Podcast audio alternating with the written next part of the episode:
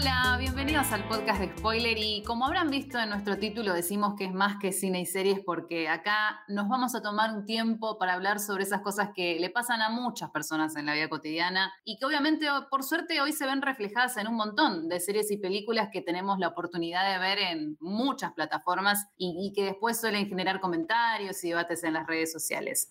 Bueno, eso y mucho más es lo que vamos a hacer nosotras. Y digo nosotras porque no estoy sola, me acompaña Noé Ríos, la periodista que ama los dramas de época y las entrevistas por Zoom. Ah, por cierto, mi nombre es Rocío y no me gustan las presentaciones personales para nada, así que mejor ya los dejo en manos de Noé. Hola, así como bien decía Ro, yo soy Noé Ríos, una fanática de los dramas de época y los dramas en general. Particularmente yo creo que las series reflejan más nuestras vidas que una película y eso es algo que me fascina. Aunque me gusta mucho más hablar con expertos en esto y por eso también disfruto tanto de entrevistar. Y es por eso que en Spoiler queremos darle una vuelta de tuerca a todo lo que tiene que ver con el cine y las series. Y acá no es que te vas a encontrar únicamente con los típicos reviews o críticas, sino sino que también te invitamos a sumarte con nosotras y con un montón de expertos a un viaje para conocer y debatir sobre todos los temas que le importan a los más jóvenes, pero eso sí, la puerta está abierta para todo el mundo.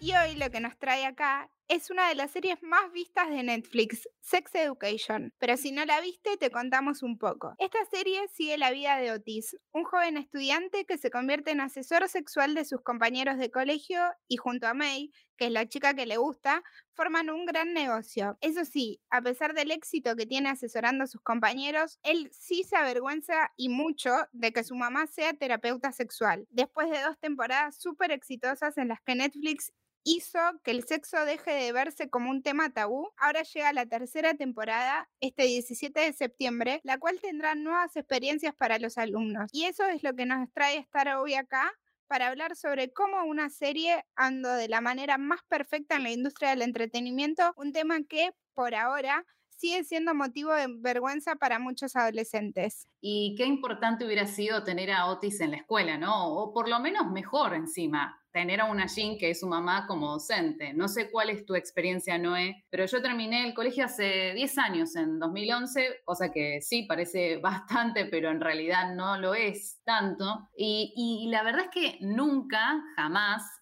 eh, nos enseñaron, por ejemplo, doy un, ejemplo como cómo colocar un preservativo, nunca. Están como más preocupados en, en, en, mirar o en observar cuál era el largo de nuestra pollera, eh, digo, a ese nivel. Y como adolescente, obviamente, siempre me sentí insegura hablando de sexo, era algo que, que justamente que, que, no se hablaba y no se naturalizaba y llegabas a tenerle cierto miedo y bueno, y así digamos que se convierte en un tabú. Ahora, cuando lo que tiene que ocurrir es todo lo contrario. Conocerse y conocer sobre sexo es lo más importante para una relación, no solo con otros, sino propia también. Bueno, Rosa, es que a mí me pasó algo muy parecido. Eh, imagínate que yo el único parte de amonestaciones que tuve en el colegio fue por llevar las uñas pintadas. O sea, eso es totalmente claro. Y además, mis experiencias en cuanto a la sexualidad eh, educativa, tuve solo un año una materia que se llamaba salud de adolescencia, pero después no es que cambiaron a la profesora ni nada, sino que sacaron la materia entera. Y básicamente así, viéndolo hoy de una mirada adulta, creo que es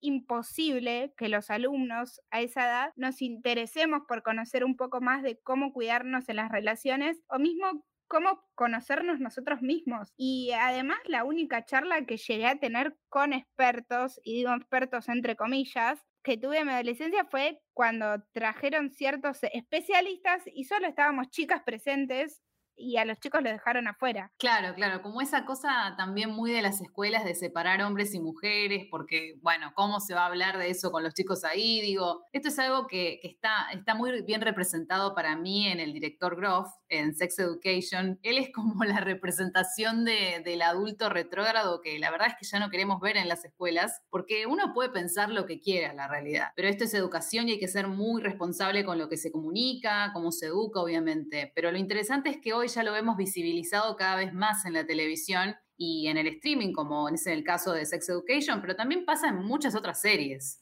Bueno, es verdad, no es el único caso. Hay una serie que es una de las más nuevas de Netflix, que es Bridgerton, que es realmente la antítesis a Sex Education, pero igual educa y más que educar, muestra la humillante manera en la que vivían las mujeres, especialmente. Hay una escena en particular en la primera temporada eh, que Daphne, que es la protagonista, que a vistas de toda la sociedad es una mujer digna ya para encontrar una familia, para casarse, ya es presentada a la corte para literalmente hacer su vida, pero igual ella se entera por su pretendiente, que es Simon, que también se puede autocomplacer y es más, antes de consumar su casamiento, tiene que hablar con su madre y hasta con su ama de llaves para saber cómo se conciben los hijos específicamente. Qué loco, ¿no? Que a las mujeres no se les pasaba por la cabeza ni un poco poder tener placer propio porque no es que no solo no conocían su cuerpo, sino que nadie les explicaba. Claro, exactamente. Y encima el Bridgerton parece a nivel de tiempo muy lejano a nosotros, pero volviendo de hecho a Sex Education, eh,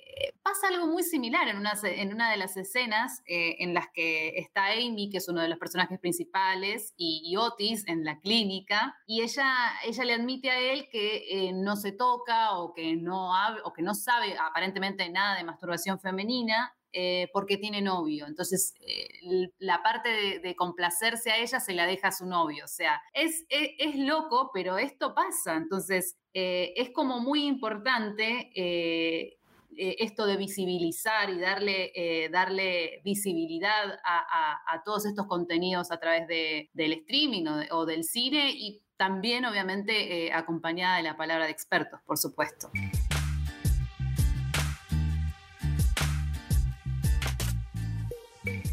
Bueno, y ahora sí, después de hablar un poco y de conocernos mejor, tenemos a una verdadera experta sobre la salud sexual. Claudia González, ¿cómo estás? Hola, ¿cómo les va? Muy bien, espero que andes muy bien. Bueno, y Claudia, te cuento un poco, en el primer bloque nosotras estuvimos hablando como de la serie Sex Education, que ahora se estrena una tercera temporada. Y en esta serie se abordan temas como la masturbación e incluso fobias sexuales en la adolescencia. ¿Cómo te parece que fueron plasmados en esta serie? A mí la serie eh, me parece brillante, me parece que los temas se abordan eh, en forma muy inteligente y desde un punto de vista eh, eh, muy divertido, con humor, con lo cual hace que sea muy accesible para el público en general. Y yo creo que, eh, por otro lado, están planteados en forma muy clara. Me parece que eh, la gente puede interpretar en forma muy fácil todo lo que la, se plasma en la serie. ¿sí? sí, además es como que tiene cierto... E, esto del humor es como que hace que el público de alguna manera se sienta más identificado, ¿no? Sí, absolutamente. Sí, sí, yo, yo creo que está muy bien encarada. Se nota que, han participado sexólogos o, terapia sexual, o terapistas sexuales eh, eh, como autores, porque la realidad es que los temas están encarados eh, en forma muy inteligente y la realidad es que están bien planteados y no son grotescos ni bizarros.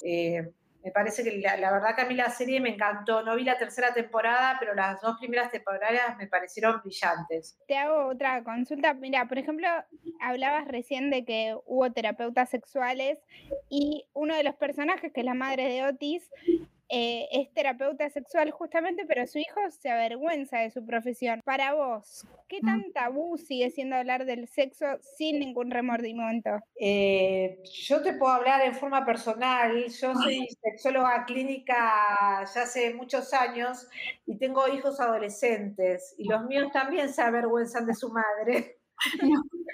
Y, era la, y te digo, eh, hace unos años atrás mi casa era la, casa de encuentro de los amigos de mis hijos porque les fascinaba venir y preguntarme eh, un montón de, aspectos en relación a la sexualidad.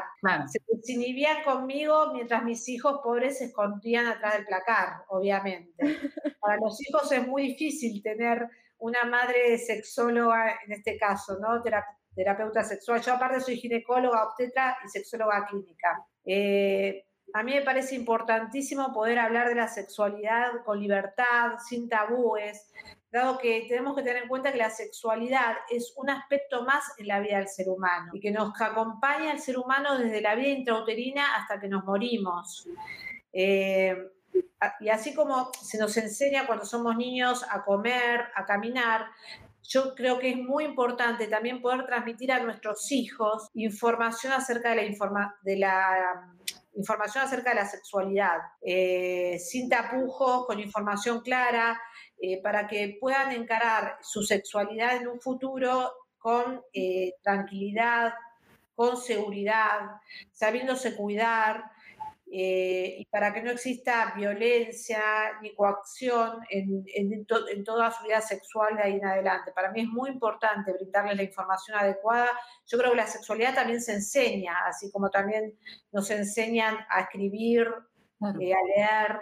La sexualidad se debe enseñar y, por eso me parece tan importante el hecho de que la mamá de Otis pueda hablar de la sexualidad y, y les cuento eh, yo la, serie la comencé a ver porque me la recomendó mi hijo mayor, ah, porque se sentía identificado con Otis, pobre. Claro. No muero. hasta qué punto yo me sentí identificada con la madre de Otis.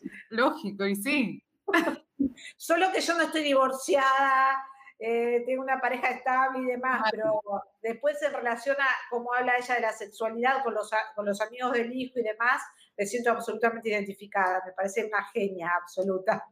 Sí, la verdad que es un gran personaje y eh, en, o sea, en Sex Education también se reflexiona mucho también sobre la sexualidad femenina, porque no solo está el tema de la, de la masturbación, sino que también se habla sobre vaginismo, que es algo que quizás mucho no, no se conoce, eh, ¿no? ¿Y qué nos, puedes decir más acerca de eso? Mira, eh, durante siglos se educó al hombre para complacer sus deseos y a la mujer para reprimirlos, ¿no? Yo eh, aplaudo que actualmente la mujer pueda comenzar a investigar sobre su sexualidad, ¿sí? Y que empiece a estar empoderada en relación a su sexualidad.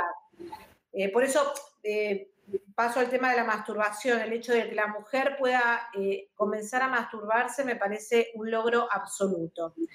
Ahora, con relación al vaginismo, eh, es lamentable que consulten pocas pacientes por, pudor, por vergüenza, por miedo, por no saber a quién consultar. Eh, muchas veces porque el ginecólogo, la ginecóloga que la atienden, no le da el lugar para que esa paciente esa paciente pueda consultar. Y si no se consulta en forma precoz, el vaginismo eh, se cronifica y luego es muy difícil el tratamiento.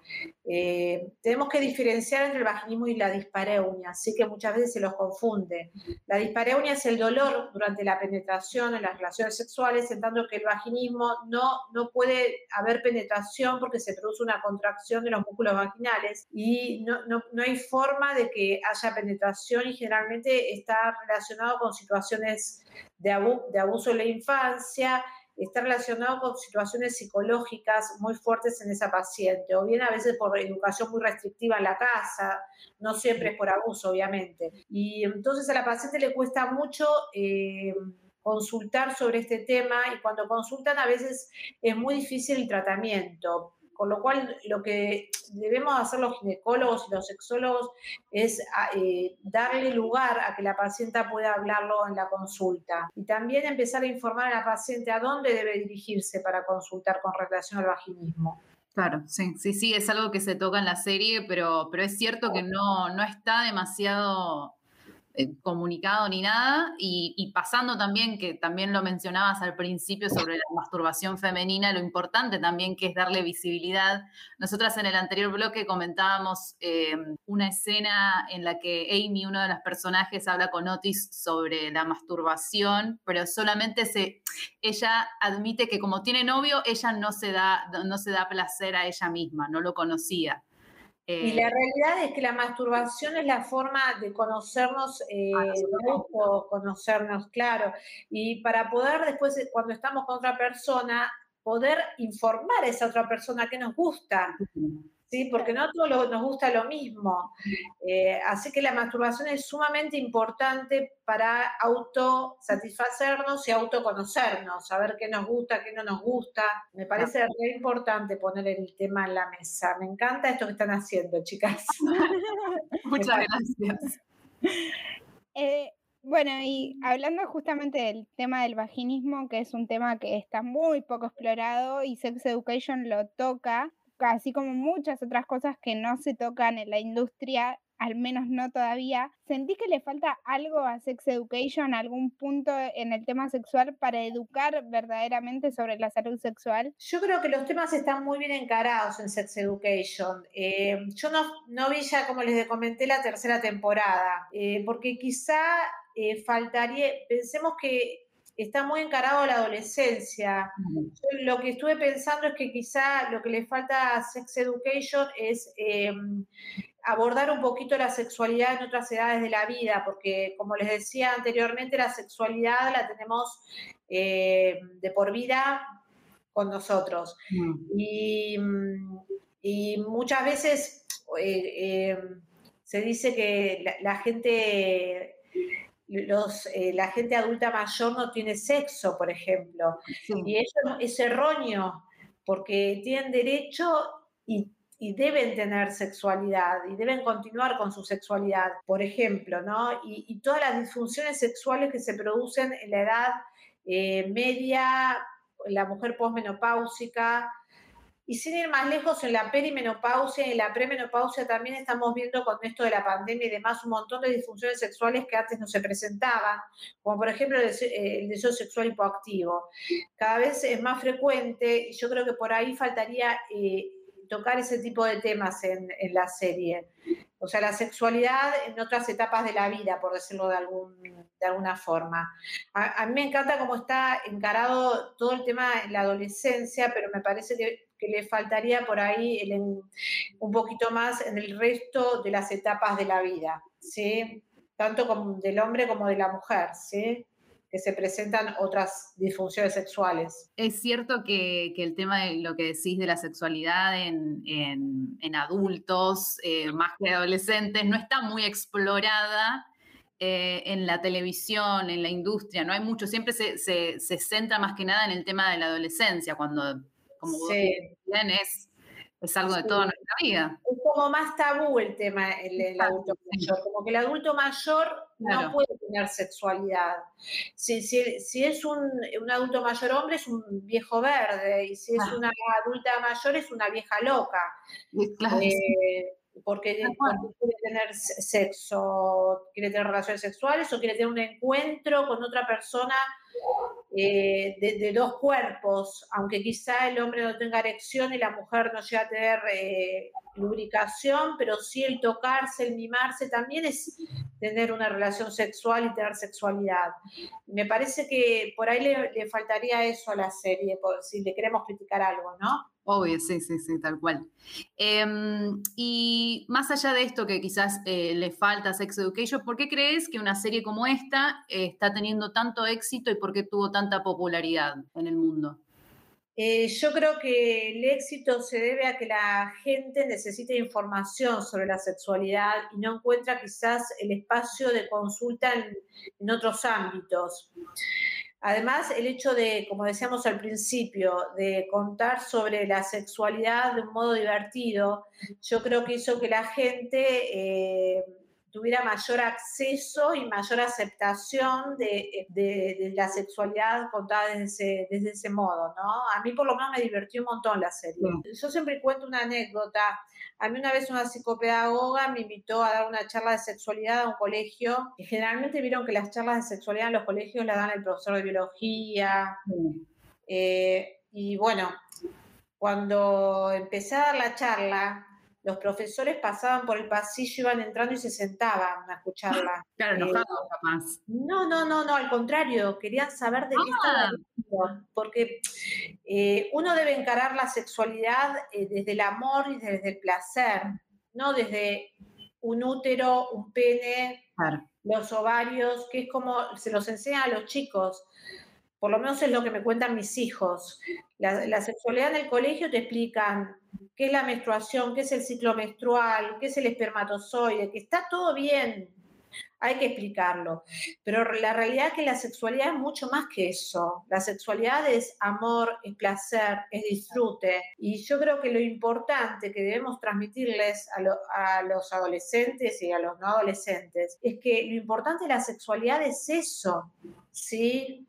Es el poder tener una, un encuentro sexual estando seguro de uno eh, está seguro de que no va a tener un embarazo, que no va a tener una enfermedad de transmisión sexual, y para poder disfrutar de ese placer, tiene que tener toda la información para cuidarse.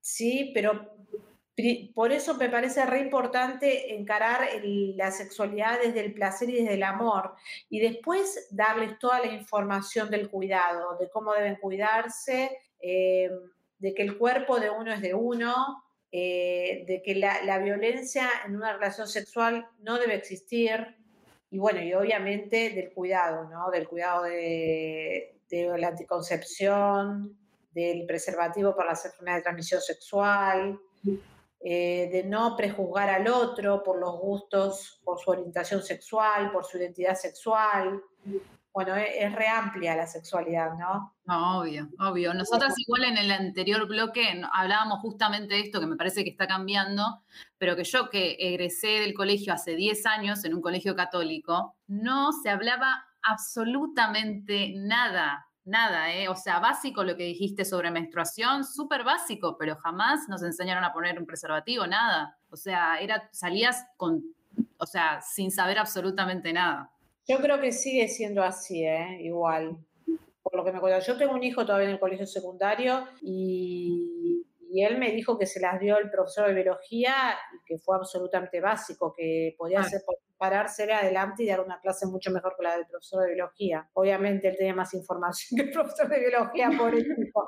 Pero bueno. Bueno, eso mismo también se muestra en la serie, de hecho. Eh, uno de los profesores es totalmente eh, iluso ante, lo que, ante la materia que está dando y muchas veces los, alumnos saben mucho más que él. Y bueno, y un poquito a, la mamá de Otis, yo no me acuerdo mucho de ese capítulo, pero ella fue a hablar de sexualidad y medio que, que la echan, ¿no? Sí. Sí. Eh, yo, en el colegio de mis hijos, uno de, los compañeros de mi hijo le pidió a, los a, la directora ah, si yo podía dar una clase y obviamente nunca me llamaron. Por eso les digo. Que, claro, por eso a veces se niegan mismas de las instituciones. Y en, este colegio donde yo fui a dar la clase, que los pies estuvieron recopados, no, no, no sabes lo que fue esa charla, la verdad que a mí me encantó. Nunca más me llamaron. No, no, no, no, no, no. Nunca más me llamaron. Yo digo, yo me di cuenta que a, los chicos les gustó, porque cuando terminé de dar la charla se me acercaron y me empezaron a hacer preguntas eso muestra el interés que despertó en ellos mi charla.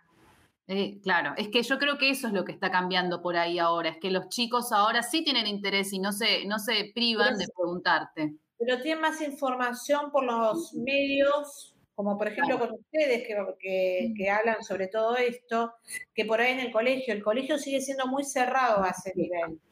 Claro, claro, claro, claro. Eso es cierto. Eh, eh, es una lástima porque la ley está, hay que cumplirla. Hay muchas leyes en nuestro país que están y no se cumplen.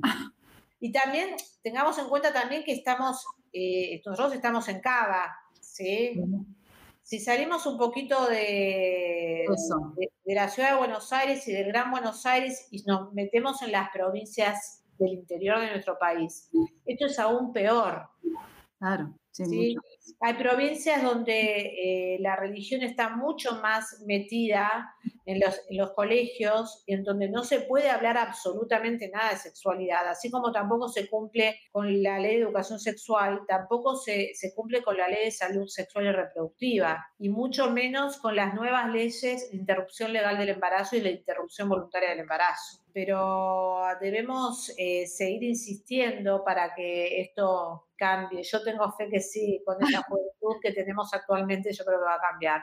Sí, sí, sí, sí. Bueno, nuestra idea justamente es a través de este podcast hablar de diferentes temas y quisimos empezar con este justamente porque nos parece súper interesante la serie y además el tema eh, eh, necesita difusión y, educar también, ¿no? Sí, sí, sí, la verdad que me parece piolísima lo que están haciendo, me encanta. Bueno, muchas gracias Claudia. Eh, y bueno, ustedes esperamos que hayan disfrutado de este primer episodio de Spoiler, no solo un podcast de series, así que los invitamos eh, a seguir las redes de Spoiler y a no perderse el próximo capítulo que vienen muchas sorpresas.